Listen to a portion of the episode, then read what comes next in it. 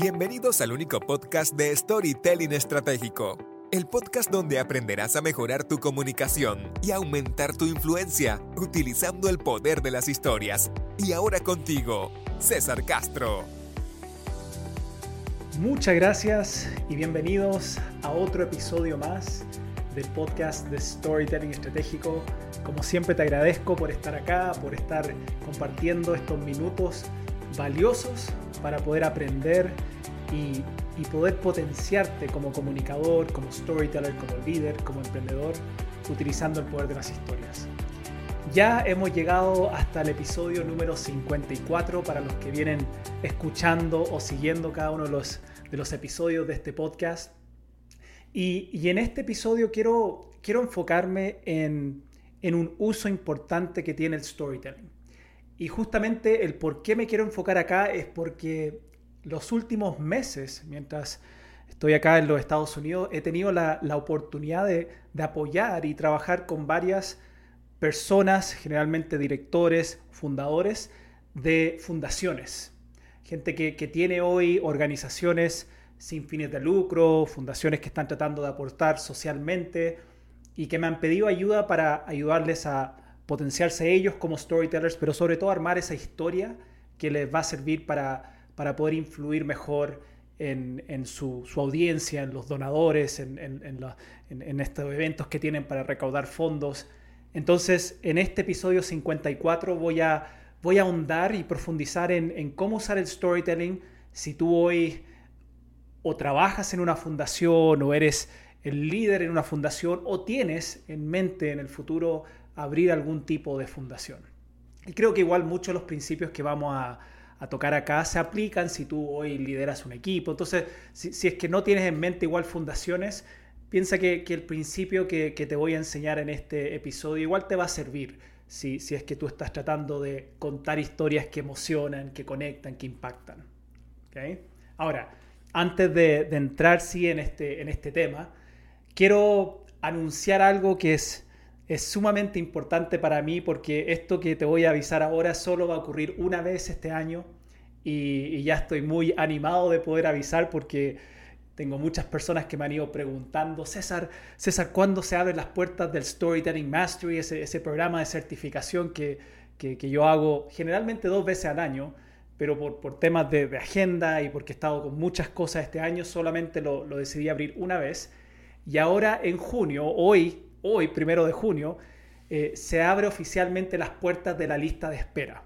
Porque en, julio se abre la admisión donde mi equipo va a estar contactando a las personas que están interesadas, porque en agosto oficialmente comienza el programa de Mastery. Entonces, hoy, primero de junio, se abren oficialmente las puertas de, espera, ¿no? la lista de espera del, programa Storytelling Mastery. Es el único programa y certificación de storytelling estratégico. Y, es el único programa que te garantiza que tú vas a ir de un storyteller y comunicador principiante a storyteller y comunicador profesional. Ahora, ¿por qué es importante esto? Porque saber comunicar bien, y cuando digo comunicar bien, quiero que, que recuerdes que hablar bien en público, comunicar bien en público, en un 80% es saber contar buenas historias. Pero el comunicar bien, que nuevamente implica saber contar buenas historias, es la habilidad más buscada y solicitada en el mundo profesional. Yo incluso acabo hace unas semanas atrás de terminar un magíster en comunicación profesional acá en los Estados Unidos. Y, una de las cosas que más fui aprendiendo y que más también comunicaban era, era estudios que, que han mostrado que hoy en día las empresas, las organizaciones, lo que más buscan, la habilidad más cotizada, más buscada en, los profesionales es comunicación. Porque si tú sabes comunicar bien, vas a poder vender mejor tus proyectos. Si tú sabes comunicar bien, vas a poder ser un mejor líder. Si tú sabes comunicar bien, vas a poder eh, tener mayor éxito en tu emprendimiento o en tu propia marca personal. Todo eso implica saber comunicar bien. Y, de eso se trata el programa de Storytelling Mastery. Dura tres meses donde en esos tres meses o 12 semanas vas a pasar por una formación intensiva, todas las semanas con, clases en vivo o sesiones de práctica grupal o sesiones de coaching individual, con desafíos mensuales, eh, con, certificaciones también donde tú vas principiante, avanzado y finalizas en, este nivel profesional. Es lejos, lejos de todos los programas que, he realizado y este programa de Mastery lo, armamos hace como dos años, ya estamos en la quinta generación, es lejos el programa más completo y más robusto si lo que tú buscas es poder profesionalizarte como comunicador y como storyteller estratégico. Ese es el objetivo, es empujarte a través de este programa para brillar como comunicador, como storyteller. Lo único que tienes que hacer para poder ingresar a la, a la lista de espera es ir a mi página www.cesarcastrov.com barra Mastery 2023. que Voy a repetirlo, que debería estar apareciendo acá abajo si es que lo estás viendo por YouTube, www.cesarcastrov.com barra Mastery 2023. Y, apúrate porque los cupos son limitados, solo aceptamos 15 personas en el programa de Mastery. Y, cuando ya mi equipo comienza a contactar a la gente en la lista de espera, los primeros que van a contactar son los, los primeros que estén en la lista de espera. Entonces, apúrate porque esta es tu gran oportunidad si lo que tú quieres no es solo ser un buen comunicador, sino profesionalizarte como comunicador, comunicadora y sobre todo como storyteller estratégico. El programa de Mastery. ¿okay? Ya, ese es el, aviso que te quería contar en, esta, en este episodio. Y, como te dije anteriormente, quiero hablar acerca de, cómo usar el storytelling si es que hoy tú estás en el mundo de, las organizaciones sin fines de lucros o fundaciones como le, dicen acá en los Estados Unidos. Y, este último tiempo me, ha tocado, no sé por qué, pero creo que me ha tocado más en esta etapa que en cualquier otra etapa de mi vida profesional antes de, ayudar a varias de estas fundaciones. Incluso hace, hace unas semanas eh, estaba terminando, realizando un programa y terminamos un programa de formación en storytelling estratégico para una fundación importante en Chile. Y, como te decía antes, durante mi, mi tiempo acá en los Estados Unidos, eh, varios fundadores, gente que, son dueños de, estas organizaciones sin fines de lucro, me han, me han buscado y me han pedido apoyo para ayudarles a ellos con su historia. Ahora, creo yo eh, que es porque están entendiendo, creo que es porque están comprendiendo que, que al final eh, es algo que, incluso decía Seth Godin, que, que, lo he citado, me imagino, en algún otro episodio anterior, de que la gente hoy ya no te compra solamente por las características. La gente ya no te compra solo porque tú estás hablando de las características de tu producto, de tu servicio, de, lo que tú haces. La gente te compra por las historias. ¿okay? La gente te compra por las historias. ¿Y, por qué pasa esto? Porque la mayor parte de las decisiones y, comprar algo, decidir eh, donar tu dinero en algo o comprar un producto o un servicio es una decisión. ¿okay? Pero tomar decisiones nosotros como seres humanos, y esto ya está estudiado neurológicamente, tomamos decisiones en base a lo que sentimos. Voy y voy a repetir esto porque creo que es un principio importante, es un principio basado en la neurología y en la psicología. Tomamos decisiones eh, primero en base a lo que sentimos. en palabras simples, somos seres emocionales, porque nuestro cerebro está estructurado de esa manera. Y cuando uno conoce a alguien por primera vez o escucha a alguien por primera vez o está escuchando un mensaje, nosotros no tomamos decisiones desde la racionalidad, sino que tomamos decisiones en base a lo que sentimos. Si yo me siento, eh, siento tranquilo o siento que la persona que me está hablando es ameno o amena o me genera confianza y eso todo es emocional, lo estoy tomando esa decisión en base a cómo me siento, con el tono de voz, con, los gestos de la persona, con su, con su apariencia física. Todas esas cosas son emocionales, no son racionales. Y lo que después hacemos en base a esa información que estoy recibiendo con mis sentidos es que trato de racionalizarla. Y ahí después eh, digo, ah, no, mira, me, cae bien o no me cae bien por este o por este motivo. Trato de usar mi racionalidad y en base al, lenguaje que tengo, si estudié ingeniería o si estudié leyes o si estudié psicología o si estudié negocios, voy a tratar de usar un lenguaje en base a mi educación para tratar de justificar racionalmente una decisión que yo tomé irracionalmente. Y así funciona nuestro cerebro. Alguien puede decir, no, César, no, no estoy de acuerdo. Me, pasó incluso una vez en una, en una, reunión, estaba explicando esto y un gerente me dijo, mira, eh, yo no sé, no, no creo que sea tan así. Y yo le dije, mira, voy a ser bien respetuoso contigo, pero el hecho que tú estés en acuerdo o en desacuerdo no importa. Esto es ciencia. Y uno puede decir, estoy a favor de la ciencia o no a favor de la ciencia, pero es lo que ya está comprobado y estudiado a través de la ciencia. Y lo que sabemos es que nuestro cerebro emocional tiene millones de años de ventaja sobre nuestro cerebro racional. Millones de años. Y, incluso cuando uno estudia cómo funciona el cerebro, cuando recibimos estas señales que entran a través de nuestros sentidos, pasan primero por una parte central de nuestro cerebro que se llama la amígdala, que la amígdala es el centro emocional y toma decisiones emocionalmente y milisegundos después comenzamos a racionalizar esas decisiones en base a, nuestro lenguaje más racional. Y así funcionamos todos los seres humanos, todos. Entonces, cuando entendemos eso, quizás incluso ahora te di una explicación más neurológica para que logres comprender por qué los seres humanos no compramos solamente por las características los beneficios, sino que compramos por las historias. Porque las historias en su esencia nos hacen sentir. Nos hacen sentir.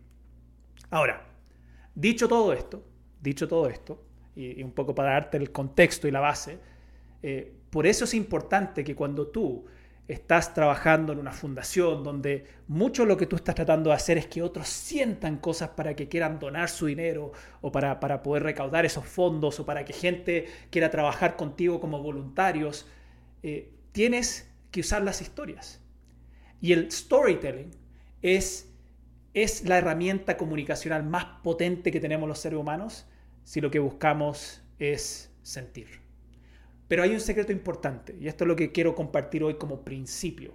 Hay un secreto importante cuando contamos historias que te van a ayudar aún más para lograr que la gente sienta. Y este es el secreto. ¿ok? Anótalo si estás escuchando. El secreto es tu historia tiene que ser personal. Tu historia tiene que ser personal. Porque mientras más personal la historia, más conectamos con nuestra audiencia. Voy a repetir esto de nuevo porque es un tatuaje cerebral. Mientras más personal la historia, más conectamos con nuestra audiencia. Y déjame darte un ejemplo de esto. Quiero, igual darte un ejemplo para que tú logres tangibilizar un poco más este principio.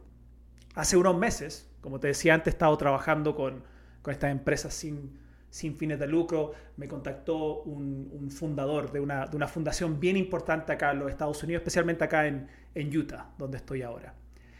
Y, él me, contactó porque quería, necesitaba ayuda para mejorar primero él su storytelling, ya que ahora está haciendo muchas presentaciones, la fundación ha ido creciendo y expandiéndose por los Estados Unidos.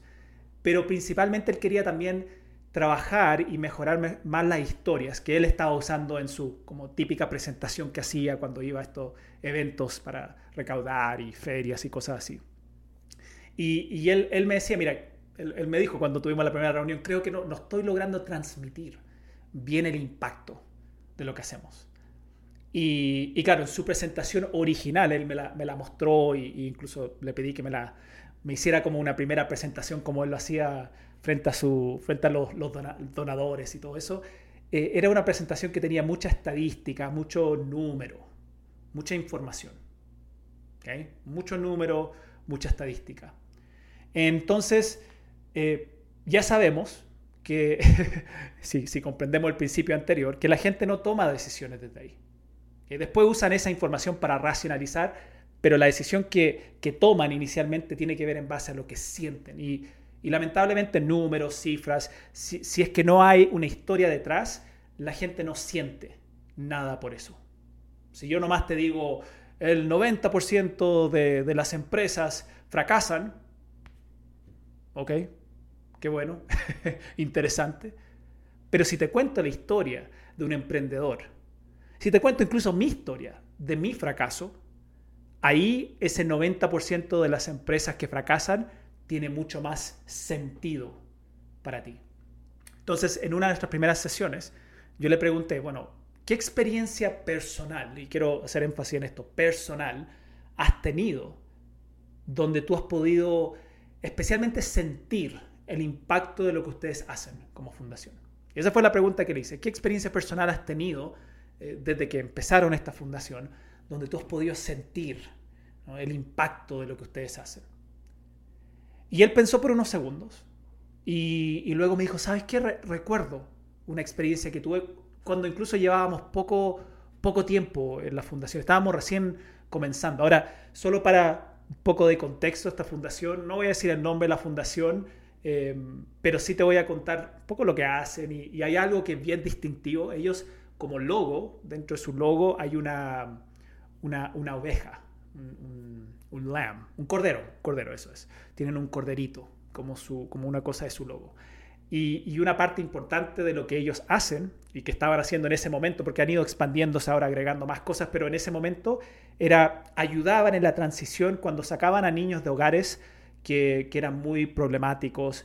Eh, sacaban a niños de estos hogares y los ponían en, foster homes, en, hogares eh, de, gente que cuida niños cuando los sacan de estos lugares más problemáticos.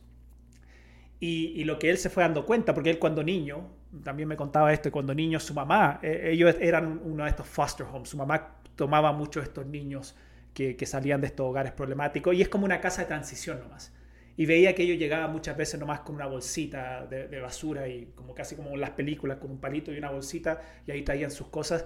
Y, cuando él quiso armar esta fundación, lo que él pensó era armar unas mochilas que tenían, eh, se llaman safety kits, eh, mochilas como de seguridad, donde tenían un poquito de, juguetes, eh, cosas que ellos van a necesitar para higiene, algunas cositas que él sabía que los niños cuando pasan de esta transición de salir de su hogar, y, ir a un hogar nuevo, necesitan algo para sentirse seguros.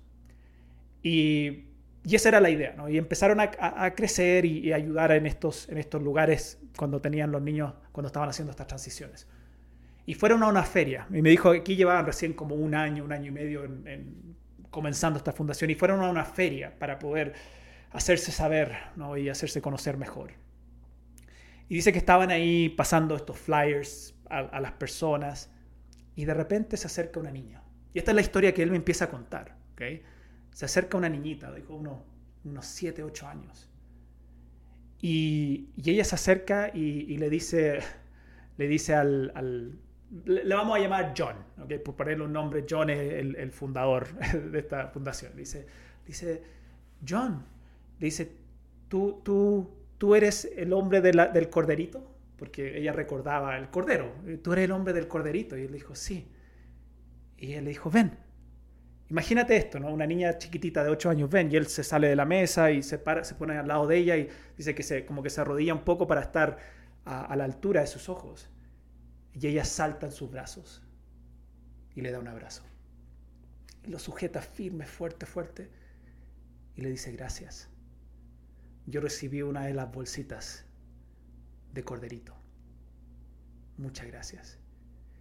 Dice que lo abrazó por como 30 segundos y luego lo soltó y se fue. Y no la vio nunca más a esta niñita, que incluso cuando él la describe andaba sin zapatos en esta feria. Y él no la vio con otro adulto, entonces le llamó la atención igual, pero se fue. Y, dice que esa experiencia lo impactó tanto a él, que una niñita de 8 años recordara tan fuertemente y, asociara eh, a él con este corderito y, y diera ese abrazo, ese abrazo con tanto cariño, con tanto agradecimiento, porque ella había recibido una de esas bolsitas. Y mientras él me contaba esta experiencia, él, él incluso sus ojos se pusieron rojitos y yo veía cómo le caían las lágrimas recordando esto. Y me dijo, este es el verdadero impacto de lo que hacemos. Tal como esta niñita que dijo, no, nunca supe su nombre, sí tengo su cara muy grabada. Esto es lo que hacemos. Este es el verdadero impacto que nosotros generamos. Los números, la estadística, cuántas mochilas hemos dado durante estos últimos años, cuántas personas hemos ayudado Sí, está bien, pero esa historia es la que le da sentido a todo el resto. El poder está en las historias personales. Porque nuevamente, mientras más personal, más conectamos. Y te quiero invitar a ti hoy, si tú estás escuchando esto, nuevamente, si tienes una organización sin fines de lucro, o, tienes, vas a armar una, o trabajas en una, recuerda este principio. Las historias personales conectan más.